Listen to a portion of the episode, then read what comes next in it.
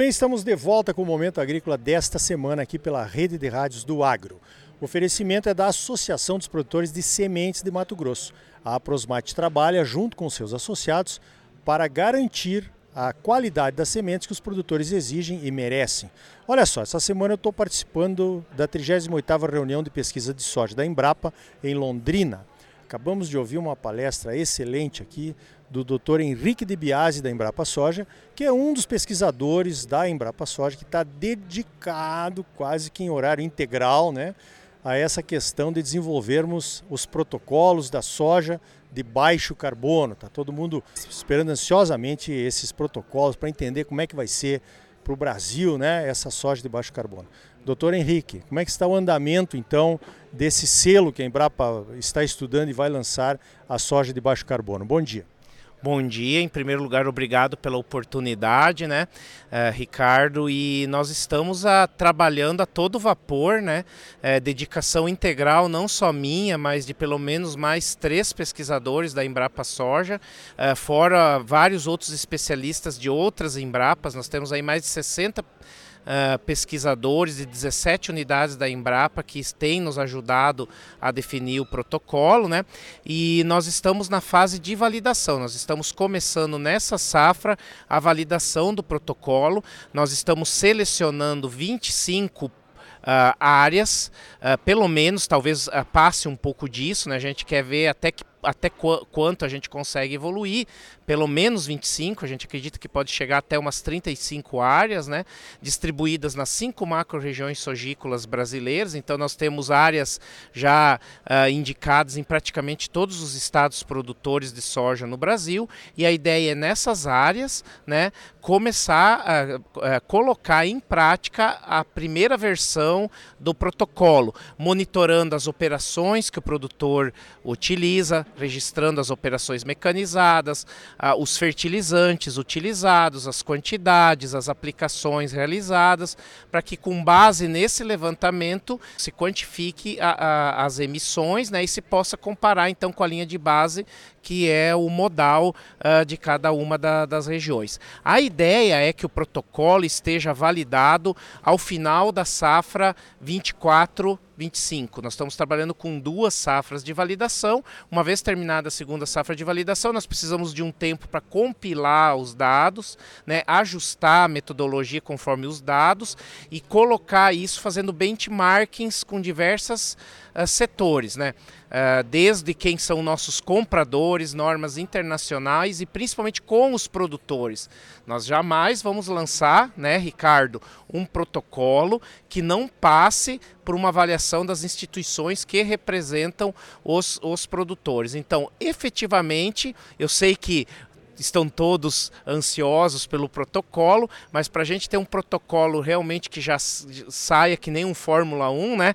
Largando rapidamente, nós precisamos de um tempo e nós vamos lançar ele em 2026 uh, ah, em nível de mercado. Na verdade, em 2026 pretendemos ter as primeiras áreas já certificadas. Muito bem, um passarinho me contou que o ministro Carlos Favro está pedindo para a Embrapa ver se consegue adiantar né, esse protocolo para o ano que vem. Agora, realmente, como você está falando, precisa de uma credibilidade internacional.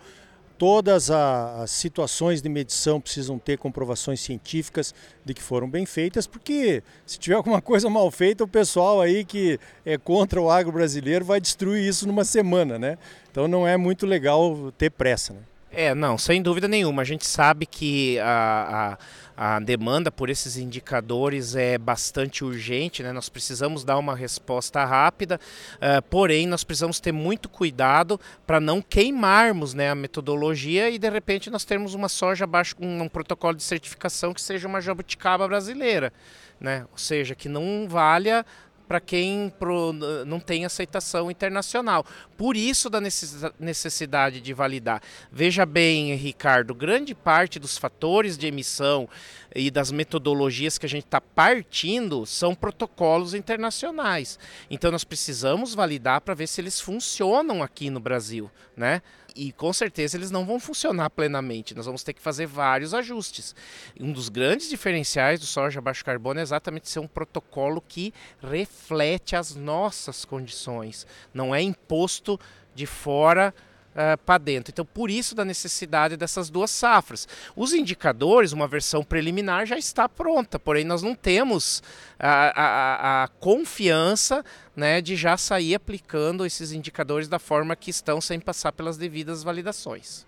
Muito bem, você mostrou alguns números ali, eu acho pela primeira vez, pelo menos que eu vejo, né? E deu para ver, você fez uma comparação com a soja produzida nos anos 80, tudo que a tecnologia evoluiu, plantio direto, aumento de produtividade, que é importante também, porque o cálculo é sobre toneladas produzidas por hectare, né? Saiu de 1.700 quilos de carbono por tonelada produzida, né? Para 289. Quer dizer, é um número significativo. Agora, isso pode ser precificado, uh, Henrique, como, por exemplo, redução de emissões de carbono, porque é, tá certo, vai ser uma certificação, mas ainda não tem um mercado que esteja olhando para isso, né? Sim, não, sem dúvida nenhuma. Nós temos várias opções de, de monetização né, dessa redução das emissões. Né? É, você falou muito bem, Ricardo. O, a nossa linha de base hoje do soja baixo carbono, que é o sistema típico das regiões, já é muito boa já é muito boa. Nós evoluímos muito, nós reduzimos o produtor, junto com a, toda a cadeia produtiva da soja e das outras culturas que estão no sistema de produção, a gente não pode esquecer, é, trabalhou tão bem que nós aumentamos produtividade e reduzimos 83% a nossa pegada de carbono. Então nós já, nós já evoluímos muito. Né? Só que é, a precificação em geral levando em consideração os protocolos que nós temos e, a, e como as, a, os compradores vêm, eles têm que partir de uma linha de base né, atual. Então, a princípio, o protocolo vai partir de uma linha de base que já é boa. Mas só o fato de partir dessa linha de base que já é boa vai mostrar para o mundo que nós estamos com uma linha de base muito boa. Vai gerar um número que vai ajudar muito a, a mudar né, é, de forma objetiva a percepção é, que muitos países e muitos setores têm a percepção negativa do agronegócio. E dentro, mesmo dentro desse valor de 298 quilos de CO2 equivalente por tonelada de grão, que é um valor baixo, tem ainda é, uma margem para a gente diminuir ainda mais. E isso pode ser precificado sim. E a forma que a gente vê como forma mais a, ao alcance do produtor brasileiro é precificar como parte eh, dos insettings. Né? O que, que é o insetting? Explicando uma linguagem bem simples. As empresas compradoras do grão, elas, a, elas têm metas a cumprir, metas voluntárias de redução de emissões, porque isso é importante para elas captar investimentos, eh, acessar taxas de financiamento mais baratas. Então, uma forma muito interessante para elas de reduzir as emissões emissões e cumprir com as metas é, é financiar projetos de redução na cadeia de valor que no caso é a geração das matérias-primas, a produção de soja, milho. Então, esse financiamento que eu falo nada mais é do que monetizar, bonificar né, os produtores que sejam certificados pela soja a baixo carbono. Não vamos aqui fazer disso uma, uma tempestade em copo d'água ou um, uma limonada com um limão. São valores que não vai resolver a vida de ninguém, né? não vai, não é como a gente ouve falar, é uma terceira safra safra de carbono, né? Não é isso. É um valor, é um plus, né? É, mas o grande ganho do produtor vai ser pelo uso dessas boas práticas mais intenso, melhorar o sistema de produção dele, aumentando produtividade e reduzindo custo. Muito bem, então tá aí, né? Para falar tudo que você apresentou aqui em 10 minutos do Momento Agrícola é impossível, mas está muito bem encaminhado, parabéns. Eu acho que vocês estão no caminho certo, ouvindo muita gente, fazendo a coisa no período e no tempo que tem que ser feita, né?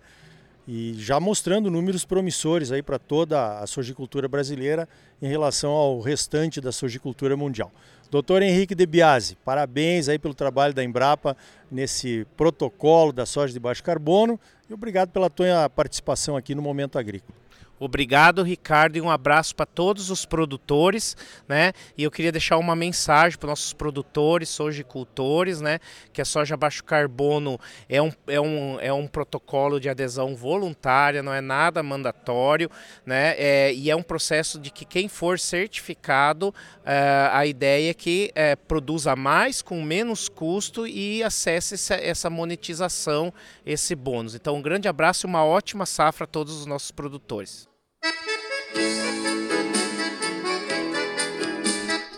Então tá aí. Realmente precisamos entender que nenhum produtor brasileiro vai ficar rico vendendo carbono evitado, sequestrado ou garantido.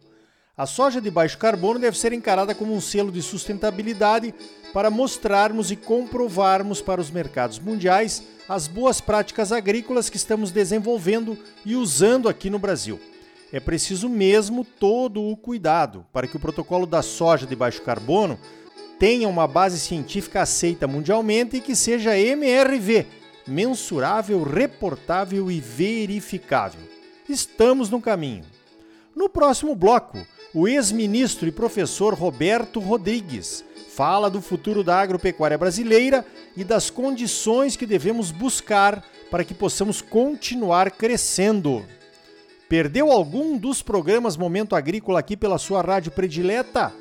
Saiba que você pode acessar e baixar todos os episódios do Momento Agrícola para ouvir aí no seu celular quando quiser, como um podcast. Procure por Momento Agrícola no seu Spotify ou no aplicativo SoundCloud.